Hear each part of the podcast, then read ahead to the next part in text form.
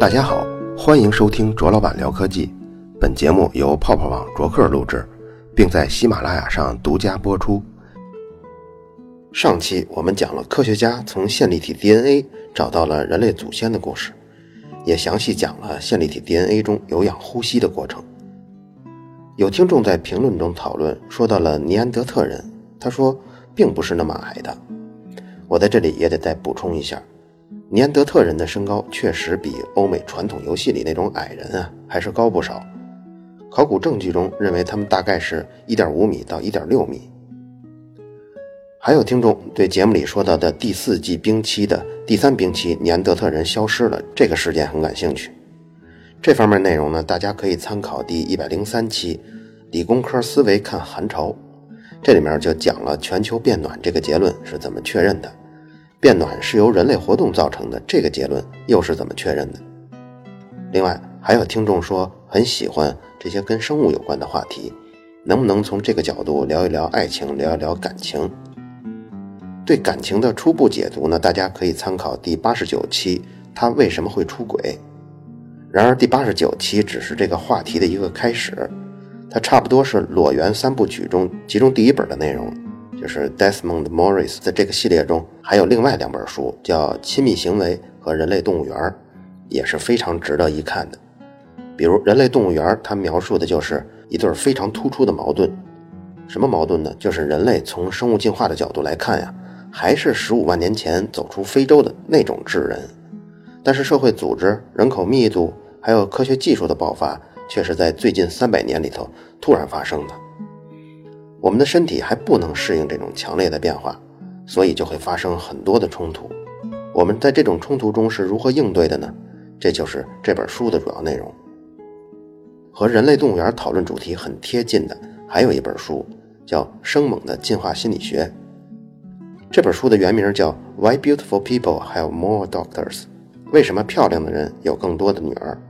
这本书可以看作是用进化的角度看待男女之间的各种问题。我经常在网上看到有男人们在讨论啊，说女人为什么那么物质？当然也有女人，他们讨论男人都不是什么好东西。还有人指责像那些煤老板买了一栋楼，这个楼呢有三个单元，每个单元有三层，每层又住三户，然后每户里啊都住着一个二奶。这一过节，这好几十个老婆围成好几桌，然后加上老板在一起吃。这个全家其乐融融，就说这种现象是不是道德沦丧了？这些现代社会中男女的现象，在这本书里头都有比较让人信服的解说，所以我打算把这本书中我觉得有道理的部分都编辑出来跟大家聊聊。尽管这本书里说了这么多好处，但是它里面还是有些内容跟证据是不怎么充分的，可是我都给他们筛选出去了。看这本书有什么好处呢？虽然啊，我们不能把每次阅读都归到这么功利的目的上，去问干什么有什么好处，阅读本身就带给人快乐，这就是它的好处。但是我还是得补充一下好处，就是说，今后你再遇到或听到那些讨论男女关系啊，不论是性关系啊、婚姻关系啊、父母与子女的关系的时候，你看完这本书之后，你都会觉得没必要听了。还有那些以同性恋为噱头的，貌似在讨论问题的这些节目，你也很难提起兴趣去关注了。这就像你看惯了意甲跟英超以后，再让你看中超，那实在是提不起兴趣，因为你已经站在一个更稳固的立场上，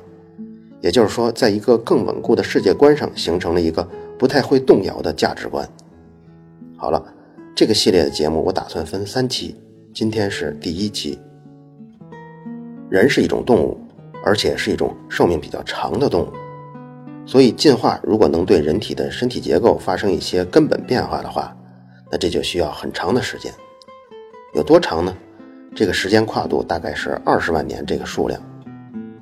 可你如果看周遭的世界，几乎所有能看到的东西，连同它们背后的逻辑跟技术，都是在最近一千年才出现的。我们的身体适应的可是十五万年前的那个远古的环境，可我们却身处二零一六年，甚至连我们的大脑也都是十五万年前的那个大脑。这种惯性就让我们在现代社会中碰到了不少麻烦。很简单的，比如爱吃高脂肪的食物，还有爱吃甜食。这就是人类在脑中进化出来的一种选择食物的标准，就是人类为了生存，他会尽量多的去选择在体内积累更多的能量。但是现今世界上食物变得多起来了，多到了无以复加的地步，可我们的大脑还停留在十五万年前原始社会的那个阶段。于是，全世界越是富裕的国家，就越能吃出这些糖尿病啊、肥胖症啊。如果这种充足的食物还能再延续十五万年，也许我们可以进化出另外一个避免吃高能量食物的大脑来。但现在显然还没有。西方世界的男人普遍对金发女郎青睐有加，那是因为西方的女子她这个头发呈金黄色的，只有在她年轻的时候才有。这些金发女郎如果到了三十五岁以后，你就会发现她的头发的颜色渐渐变成了棕色。健康的女人她拥有闪亮的、有光泽的头发，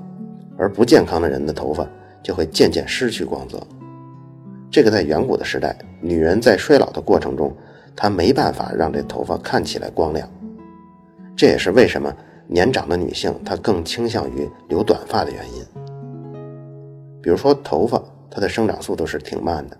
平均一年能长出十五厘米左右。假如说有一位女性，他有一头垂肩的秀发，比如说这个秀发有六十厘米长，一旦这个垂肩的长发摆在你面前。那至少可以准确地反映出他在过去的四年的时间里身体状况都不错。假如说他在过去四年中发生过什么大病，一头长发就完全显示出来了。所以男人才钟爱黄金的长发。当然，这个话当初是给白人的读者写的，对于亚洲人来说呢，你给他换成漆黑油亮的长发就可以了。所以，凡是拥有黄金长发的女子呢。其实就是在向异性昭示着：我年轻，我处在黄金的生育年龄，我健康状况非常棒。从生育的价值看，它就是非常高的价值，所以男人偏向于选择金发女郎。当然，我这么表述只是为了简单，原本的逻辑呢，应该是我们假设喜欢什么样女人的男人都有，但是因为喜欢金发女郎的那一类男人，他会有更高比例追求到金发女郎。并且生下孩子，而金发女郎因为她生育的子女更多，所以最初就算我们假设喜欢什么年龄段的女子的男人都有，但最终喜欢黄金长发的男子，他的后代会是最多的。如果这种喜爱、这种偏好、这种行为的方式可以融入到基因当中，能够遗传的话呢，那这个基因就以更大的数量保留下来了。所以最终我们才能用简单的方式说。男人偏向于喜欢金发女郎，来概括自然选择这个复杂的过程。当然，后面我也会用这种更简单的方式来表达，不再重复刚才这个逻辑了。有人也会问了：男人喜欢金发女郎，他是文化培养出来的？但是事实不是这样的。有几个重要的证据，比如说，早在一千年前，人们就已经发现，在欧洲就有女性开始给自己的头发染成金黄色。而且在几百年前，在欧洲多个地方都发现了这种习惯。你想，那个时候还没有电视广告这种东西，所以喜欢金发女郎是我们大脑对生育率的追求，驱动着我们在随后的社会生活中选择这样的女性交配，选择这样的女性作为文艺作品中的形象，选择这样的女性作为广告的主题人物。这种追求年轻健康的身体和高生育率。它扎根于我们十五万年前的这个大脑，这个大脑还催生出更多有意思的社会现象，比如说，我们喜欢女人的身材是凹凸有致的。有种说法是三十六、二十四、三十六，这个三围啊，就是胸围、腰围、臀围，这样的数字是最完美的。你看，这也是基于刚刚说的道理，就是因为有很多疾病，比如像糖尿病、高血压、心脏病、中风。还有胆囊上的这些疾病，它都会改变身体的脂肪分布。一旦患了这些疾病的女性，就很难维持凹凸有致的身材了。而拥有健康跟年轻的身体，对十五万年前的那个雄性的大脑来说是魅力无穷的。比如有研究就发现，穆斯林的未婚女子，她身材的曲线比普通民族的更加凹凸有致。因为他们的宗教啊是要求女性出门的时候必须得穿长袍，所以男的就看不出这些女性她的身材是好是坏。这样一来，穆斯林的年轻女性身材要得比那些更开放的社会中的女子更凹凸有致，才能在这个宽袍大袖中略微的体现出来，展现给这些男性看。你看，即便罩着了不让看，那也一样拦不住男人对这些东西的追求。我们下面要说的呢是男人为什么喜欢追求巨大的乳房，这个道理跟前面稍有不同，所以要单拎出来说一说。可能大家都听说过，乳房的大小跟乳汁的分泌的量是完全没有关系的。乳房绝大部分都是脂肪组成的，比如说咱们如果观察过母黑猩猩的乳房，你就会发现，它外观啊长得就像一个奶嘴儿，平平的，像那种凹起的乳峰啊几乎观察不到。我在微信公众号“卓老板聊科技”中也放了几张黑猩猩哺乳时的特写，大家可以回复“乳房”这个关键字，就可以看到这张照片。回到刚刚的话题，因为乳腺它只不过是汗腺进化发育而来的，比如像2013年安吉丽娜·朱莉，她就是因为通过基因筛查，发现自己有几个点位上的基因有不良的突变，而且他又考虑到他的妈妈跟他的外祖母。都是死于乳腺癌跟卵巢癌的，所以安吉丽娜·朱莉就做了一个重要的决定，就把乳腺跟卵巢给切除了。注意啊，她切的是乳腺，不是乳房。其实如果只切掉乳腺的话，乳房那个外观的形状基本上还是那个样的，只是在乳头的附近可能有一点形状的瘪进去啊，可能有点这样的形状。所以她做完这个切除手术之后，乳头的那一部分要重新做一下微调。说了这么多，我要说的就是，那么大的两个以脂肪为主的乳房，不但跟哺乳是没有关系的，而且还因为有的女性啊，她因为乳房过大，比如在临睡前她这个奶孩子，结果因为太大了呢，反而堵塞了这婴儿的口鼻，造成窒息了。你说有这么高的风险，为什么男人会喜欢大乳房呢？原因就是大乳房的女人，它随着年龄的增加，这个乳房的松弛状况。比小胸的女性要严重的多，也就是说，乳房特别大的女性，她到了中年，那个下垂的状况就特别的不堪。但是这个就特别方便男人判断女人的年龄了。你看，像十五万年前没有身份证啊，男人想知道女人的年龄呢，只能通过一些生理特征来观察。那些长着挺拔的大胸的女人，她肯定是年轻的；而胸部很小的女性呢，因为即便岁数很大了。她的胸部还是不会下垂的，所以男人选择配偶的话，选择那种挺拔的大胸的女人，他就能够确保她是年轻的女性。这些生理特征到了最近几十年突然不灵了，因为整形跟美容出现了，所以一个接近四十岁的女人，她如果戴上了一个大美瞳，然后染了发，还吸了脂，隆了胸，那完全就有可能从外形上就像二十岁的女性。虽然男性对这些事实啊，就是整形跟美容完全了解，甚至说他们可能就是做整形美容手术的那个医生，但是他们的大脑依然停留在十五万年前的那个状态，所以仍然会被这些人造的美女所吸引。从这个意义上说，男性被现代的美容技术愚弄，它是基因决定的。从世界各地搜到的数据都是。几乎所有的男人都渴望与年轻的女人结婚，而女人几乎都接受和年长的男人结婚。有时候这种年龄差距会非常大，比如像凯瑟琳·泽塔琼斯，她三十岁的时候嫁给了六十九岁的肖恩·康纳利。席琳·迪翁跟她的老公相差二十六岁，而且据说她是十三岁的时候就喜欢上了这个已经四十岁的老公了。在进化心理学的角度来看。这是因为男人看重女人的是繁殖能力跟生育率，而女人看重男人呢，就是他有没有资源跟地位。女人呢，在十六到三十岁之间，生育能力能维持一个高峰。人类大脑无法理解那些在几万年前还不存在的东西，所以各国法律规定的法定婚姻的年龄，顶多只是我们基因判断的一个延伸。有一个统计是这样的。美国的男性大学教授，他们的离婚率远远高于社会的平均水平。你说这是为什么呢？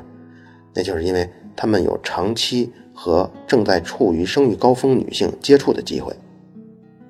而绝大部分跟这些男教授他的年龄匹配的那些成年女性呢，都根本没有实力跟那些正值生育高峰期的女生相比。当然，这也可以解释为什么好莱坞的婚姻总是那么脆弱，不能长久的维持，因为那些男演员们，他随着年龄的增加，财富跟地位也在增加。而且他们能频繁的接触到比自己年轻很多的女演员，但是这个时候，他们曾经的超模太太们却早都容颜不在了。如果统计男性自作多情的这种比例，或者统计男性误以为异性对自己有好感的这种统计中，男性总是遥遥领先的。男性呢，也更容易做出性方面的试探，比如邀请对方一起看电影啊，或者独处啊。男性也更能观察出双方出现性关系的可能。其实这也是源于我们的大脑一直在判断生育率高低。当一个男子碰到一个女子以后，比如他猜他们之间会不会发生点什么呢？这个男的可能会有两种错误发生：一种呢是他觉得那个女生对他有好感，但其实人家姑娘很讨厌他；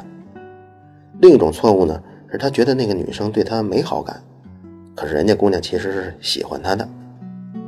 这两种错误都会导致什么样的后果呢？前一种情况，如果你直接做一些试探，当然可能会被拒绝，或者严重一些呢，被这个姑娘嘲讽；再严重一些呢，当场给你抽个大嘴巴。到这儿我看也就到头了。那我们再来看一下后一种的情况：如果你猜错了，人家姑娘本来喜欢你，有可能跟你发生点什么，结果你判断错了，那么这次你就失去了繁殖后代的可能性。如果你对比这两个后果啊，你就会发现，错过了留下后代的机会，这个代价远远大于被抽个大嘴巴。那么对于女性来说呢，对姑娘啊，她们猜错也有两种可能性：一种是以为那个男人会信守诺言，结果他同意了，这一同意，接着等待姑娘的就是怀孕之后被这个男的给抛弃了；另一种错误呢，那个男的呀，他真的是真心的想信守诺言。要相爱一生，要照顾这姑娘一辈子，结果这姑娘呢，她判断错误了，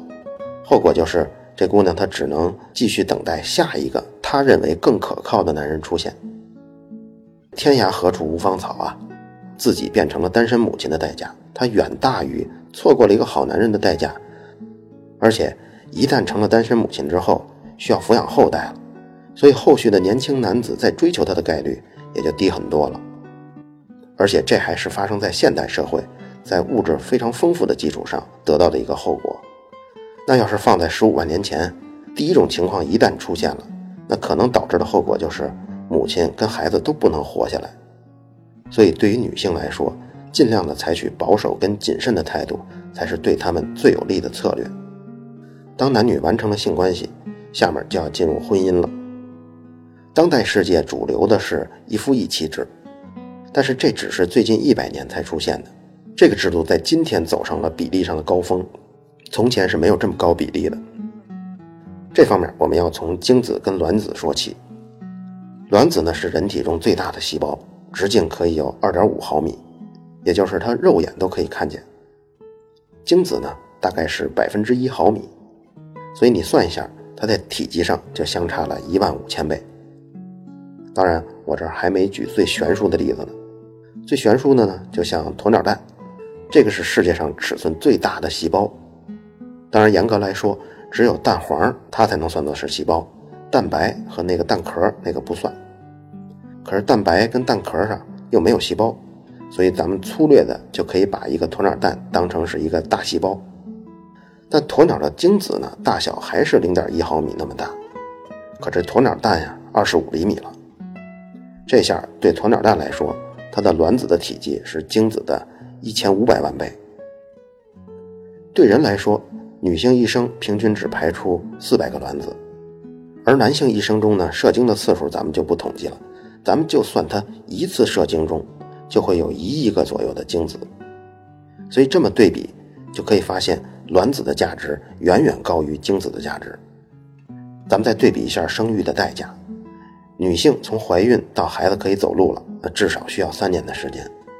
而男性在生育的代价中如果在时间上统计看，那最少最少就是十几分钟，交配完了拍拍屁股就可以走了嘛。所以对女性来说，一生中她最多最多也就是二十多次的生育次数。男性最多最多呢，那算一下，估计上一万次不成问题。这样的数据举出来，会引出一个重要的结论，就是男人之间在有没有后代，有后代的话有多少后代，这个数量上的竞争要远远激烈于女人的竞争。因为精子的数量是那么的多，而且是那么容易获取，所以某一个男子如果竞争力稍弱，就很容易沦落到没有后代的下场。那些少数能力非常强的男子，就可能一生中会有几十个孩子。但是女性的卵子呢是那么稀缺，所以女性一生中都没有生育的比例就非常非常低了。可是男性在从前的社会中，一直没有后代，这个比例远远高于女性。我刚才说的这些，这个生物基础就是人类一夫多妻制的本质。一夫多妻制的社会中最极端的数据就是这样的：摩洛哥谢里夫王朝，这个王朝呢，基本对应咱们的清朝，也是大概三百年左右的时间。谢里夫王朝最后的一个暴君叫莫莱伊斯梅尔，他创造了一个记录，他的女儿一共有三百四十二个，儿子是缺少完整统计的。在残缺的统计中，就已经找到了七百个儿子了，也就是说，他一生中至少有一千零四十二个孩子，这是男性拥有最多的后代，就是这个记录一千零四十二。那女性呢？她最高记录是俄国的农夫费奥多尔的妻子创造的，她一生一共二十七次怀孕，其中十六次是双胞胎，七次三胞胎，四次四胞胎，一共生了六十九个孩子，而且非常罕见的是。她一生就没有生过单胞胎，你看这效率。而且呢，这六十九个孩子最终有六十七个都顺利的活到了成年。你想，咱们就这么算，她从十六岁开始生孩子，咱们就算每一次孩子一岁的时候就再次怀孕，那么她到七十二岁的时候，她生了最后一次。你想，一般人他五十岁以后就基本上不生了，但你看，即便这么疯狂的生，每次还都是多胎。这么高的效率，这一辈子才能生六十九个孩子。可是男人呢，却可以轻轻松松超越这个数字。所以，男人一生中面临的繁殖竞争，它的激烈程度是非常高的。如果把夫妻关系分成三种：一夫多妻、一夫一妻、一妻多夫的话，那占比最少的就是一妻多夫。而且目前发现呢，所有的一妻多夫啊，他都是兄弟之间共享妻子。到现在为止，从来没有发现非兄弟关系下的共享妻子的这种种族。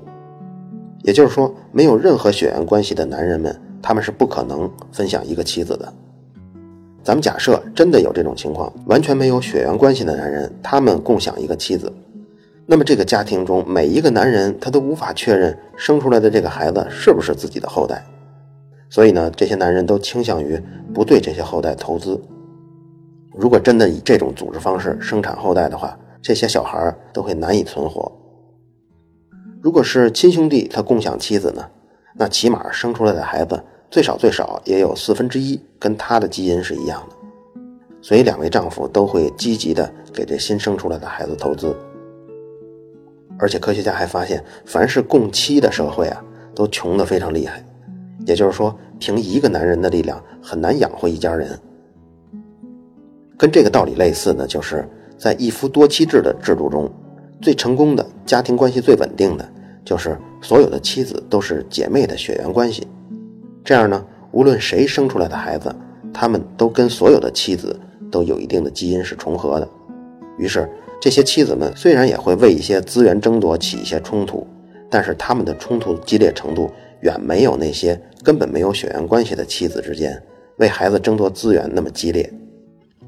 人类学的研究中有一种思路是观察一夫多妻制的动物群体中，这个雄性跟雌性的身高比跟体重比，人们就发现妻妾成群越严重，雄性跟雌性的体型差异就越悬殊。高级的哺乳动物中，南向海豹，这个海豹一个雄性平均有四十八个妻子，而雄性的体重呢大概在四吨左右，雌性的体重在零点六吨，你看这非常悬殊了。大猩猩呢也是一夫多妻制的，在一个群落里头大概有十几个和二十几个妻子。雄性大猩猩的体重大概是雌性的两倍。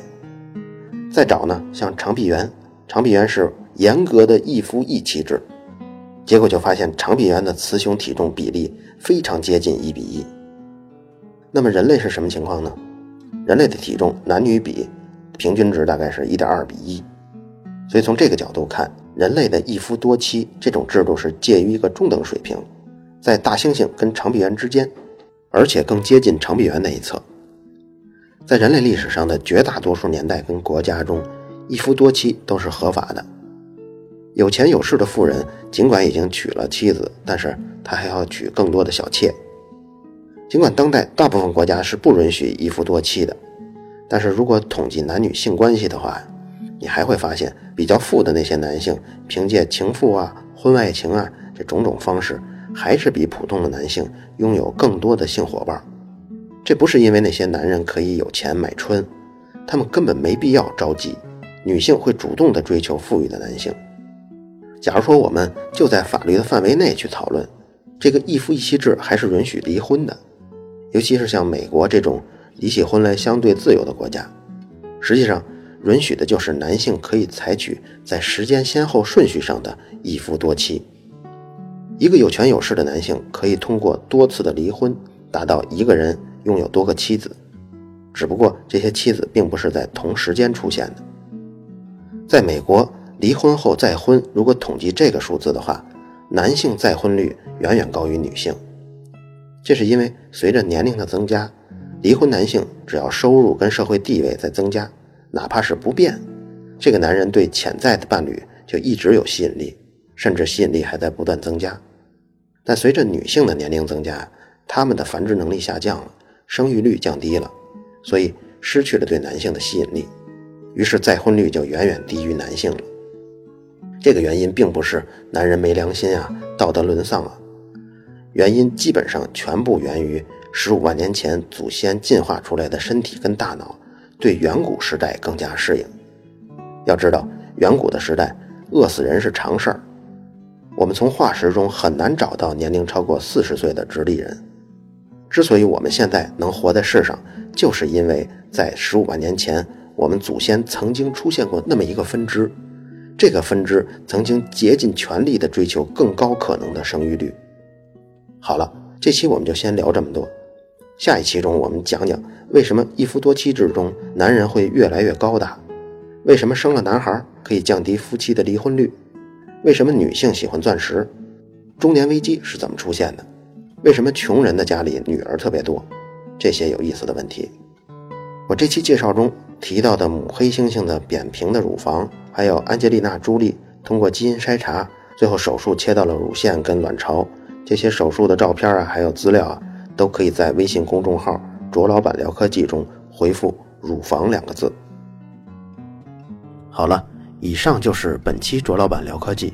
在同名的微博和微信公众号中，还有其他精彩内容，期待您的关注。如果您对本期节目非常认可，也可以在收听界面的最下方为我打赏。